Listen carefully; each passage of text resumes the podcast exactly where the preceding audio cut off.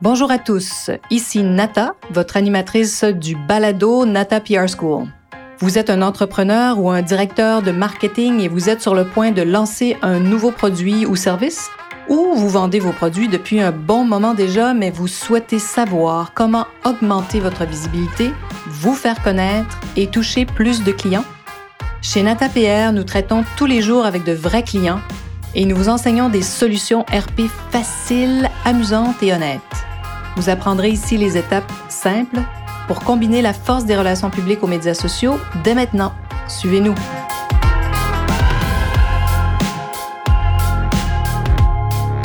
Bonjour et bienvenue à ce 78e épisode.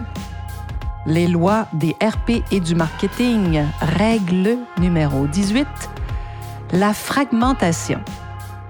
Lorsque l'on franchit le cap des 30 années d'expérience de travail, comme c'est mon cas, je, suis toujours étonnée quand je dis ce chiffre, je pense même que je fais une erreur.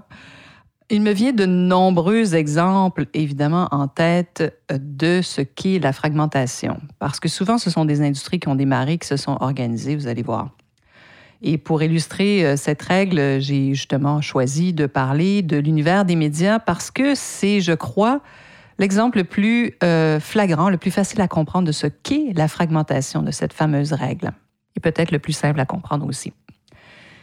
Comme point de départ, souvent, dans des formations, j'aime parler de justement ces campagnes qu'on faisait il y a 30 ans, hein, que c'était nettement plus simple pour les professionnels des relations publiques et du marketing de développer des stratégies médias il y a au-delà de 30 ans. Pourquoi? Parce qu'il n'y avait pas encore Internet et tous ces choix innombrables. les fenêtres de visibilité, comme j'aime à les appeler, étaient beaucoup moins nombreuses. Pensez à un lac. Hein. Je pense qu'il y a 30 ans, on peut s'imaginer l'univers euh, des médias comme un lac et non pas comme un océan, comme aujourd'hui, je dirais. Mais pensez à un lac euh, au milieu duquel vous avez l'occasion euh, de, lancer un immense rocher qui réussit à finalement asperger, hein, atteindre avec l'eau toutes les rives ben c'était possible de faire ça, donc de toucher toutes ces cibles assez, facilement, si on veut. Bien sûr, ça prenait quand même un budget conséquent, mais ce que les grands groupes arrivaient à faire, hein, les, les, euh, pensez au, L'Oréal de ce monde, par exemple. Donc, euh, c'était possible, avec un budget, d'acheter toute la visibilité vraiment nécessaire. D'ailleurs, euh, il y a 30 ans, les, relations publiques n'étaient pas au cœur de leur euh, stratégie de marketing. Ça a beaucoup changé, bien sûr, depuis ce temps. Alors donc, comme je disais, les grands groupes arrivaient avec des budgets publicitaires uniquement à faire parler de leur marque et à présenter vraiment tous leurs produits, à les rendre visibles, dans le fond, hein, partout, assez facilement, simplement en achetant des espaces publicitaires, parce qu'il y avait finalement à peu près cinq grandes plateformes quand on y pense, hein, les médias traditionnels. Ah, bien sûr, il y avait la télévision, les journaux, les radios, les magazines et quoi d'autre? Ben, les panneaux publicitaires. Alors, quand une, un grand groupe ou une marque de beauté, si vous pensez à Lancôme, qui arrivait à être présent sur toutes ces plateformes, ben, ils arrivaient à joindre vraiment leur public cible. Évidemment, l'arrivée d'Internet a complètement changé la donne. Hein, vous le savez bien sûr. À ces cinq plateformes qui sont toujours là, hein, qui existent toujours, il faut ajouter maintenant les versions Internet de chaque média.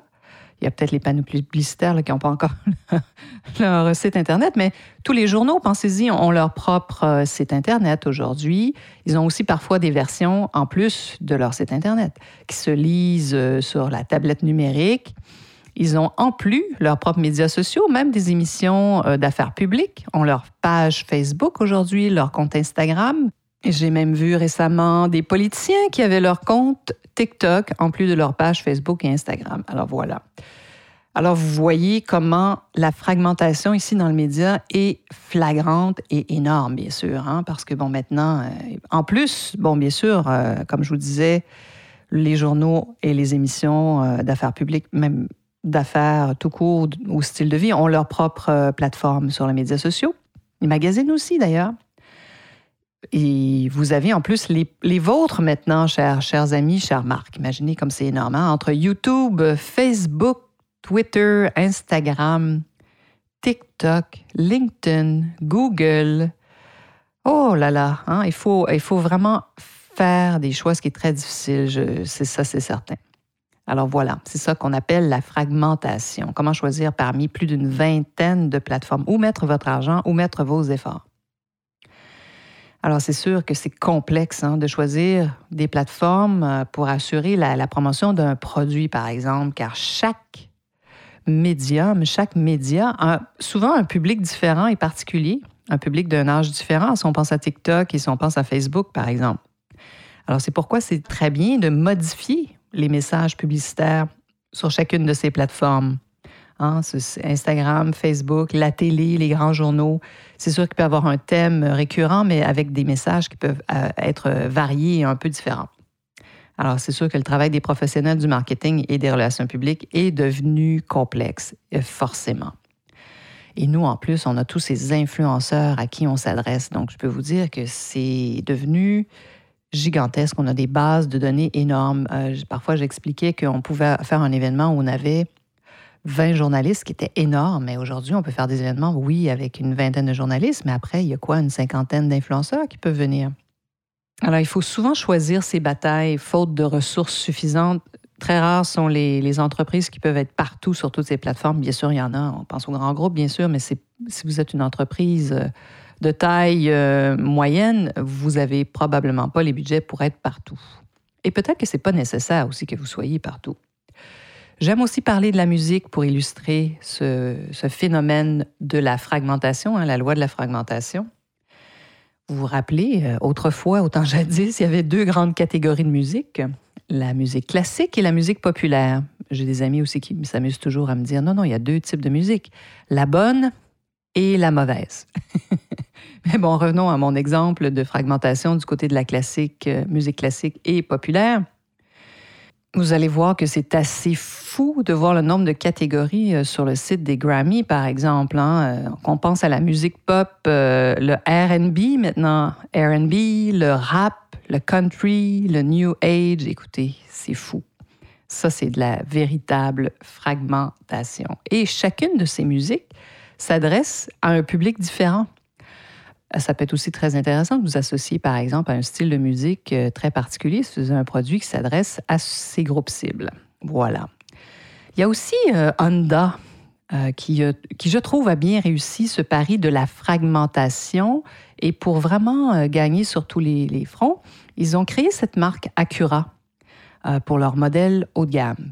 Donc, le constructeur automobile, hein, Honda, peut afficher d'excellents résultats dans deux catégories, deux marchés complètement différents. C'est une belle façon de contrer la fragmentation. Et je vous invite aussi à, surveiller la marque Polestar, Polestar, qui a aussi fait ce pari de se présenter de manière autonome. Donc, de jouer un peu justement ce jeu de la fragmentation, parce qu'ils ont en ce moment euh, leur propre concessionnaire, ils ont leur propre lieu hein, pour se présenter, et ils, sont une marque autonome, Polestar, Polestar, au lieu de se présenter comme étant quoi? Une marque, euh, une voiture électrique Volvo. Hein? Donc, ils ont décidé de jouer sur un autre terrain. Ça va être intéressant de voir comment cette marque va progresser. D'ailleurs, ils ont une accélération de croissance folle en ce moment. Et du côté de la beauté, je trouve que la marque Clarins a posé des gestes aussi très judicieux en créant une toute nouvelle gamme, My Clarins, donc M-Y My Clarins. C'est une autre façon de jouer la fragmentation euh, pour toucher justement une autre cible, euh, un autre public. Ils ont créé, au fait, une autre gamme complètement différente sous le grand chapeau Clarins. Au lieu d'essayer d'intéresser les plus jeunes aux produits Clarins de, l'entreprise, ils ont créé donc une, autre catégorie de produits qui propose des formules plus naturelles, véganes et bio. Vraiment une gamme de produits avec tous ces grands courants du moment pour les nouvelles générations, hein, surtout les Y et Z, donc les 30 ans et moins. Alors, si vous voulez utiliser cette loi DRP du marketing, qui est la fragmentation, il faut faire attention, bien sûr. Il vaut mieux euh, jouer cette carte plus tôt, comme le fait Clarence, que tard? Parce que si vous arrivez trop tard, ça peut, euh, ouais, vous pouvez courir à votre perte, évidemment. Pourquoi? Parce que quand on arrive plus tôt, mais on entre rapidement dans la tête des consommateurs. Donc, les marques qui arriveront tôt vont bénéficier de cette euh, récurrence et de justement d'entrer dans la tête, dans l'esprit des gens. Si vous arrivez trop tard, ça va être beaucoup difficile, beaucoup plus difficile pour vous de faire votre place. Euh, bon, on va voir pour Polestar, c'est sûr qu'ils arrivent derrière Tesla, n'est-ce pas? Alors, on va voir comment ça va se jouer à court et moyen terme. Et la, la fragmentation, ben, ça concerne toujours les secteurs d'activité, je trouve, qui sont présents souvent depuis plusieurs années, et pourquoi? Parce que, bon, quand il y a quelque chose de nouveau, ensuite, ça se structure. Hein, les humains sont ainsi, aiment organiser les choses. Et après, il y a des intervenants qui arrivent et qui contribuent à cette fragmentation. On le voit, nous, euh, avec les influenceurs euh, qui étaient encore récemment, pour la plupart, tous autonomes. On pouvait les contacter, ils étaient indépendants, on pouvait négocier directement avec eux. Aujourd'hui, bien, ceux qui ont du succès ben, sont représentés par des agents. Alors voilà, donc le phénomène de fragmentation. Ça va aussi avec l'organisation donc d'un milieu ou d'un nouveau euh, phénomène, on va dire. Alors voilà, ben, j'espère que cet épisode euh, vous a apporté quelques lumières sur ce phénomène du marketing et des relations publiques qui est la fragmentation et que, comme à chaque semaine, ça vous permet de faire une petite pause, de réfléchir à ce que vous faites dans votre entreprise. Et voilà. Donc, n'hésitez pas à vous inscrire sur nos listes si vous ne l'avez pas encore fait pour obtenir toutes nos informations. natapr.com et j'espère que vous serez des nôtres la semaine prochaine. Vous êtes curieux et souhaitez en savoir plus sur comment implanter des stratégies de relations publiques? Rendez-vous sur natapierre.com et inscrivez-vous sur notre liste. Vous recevrez le modèle NataPR pour créer une campagne RP réussie. Et si vous souhaitez devenir client, contactez-nous à nata.natapierre.com. Nous attendons vos commentaires. À la semaine prochaine!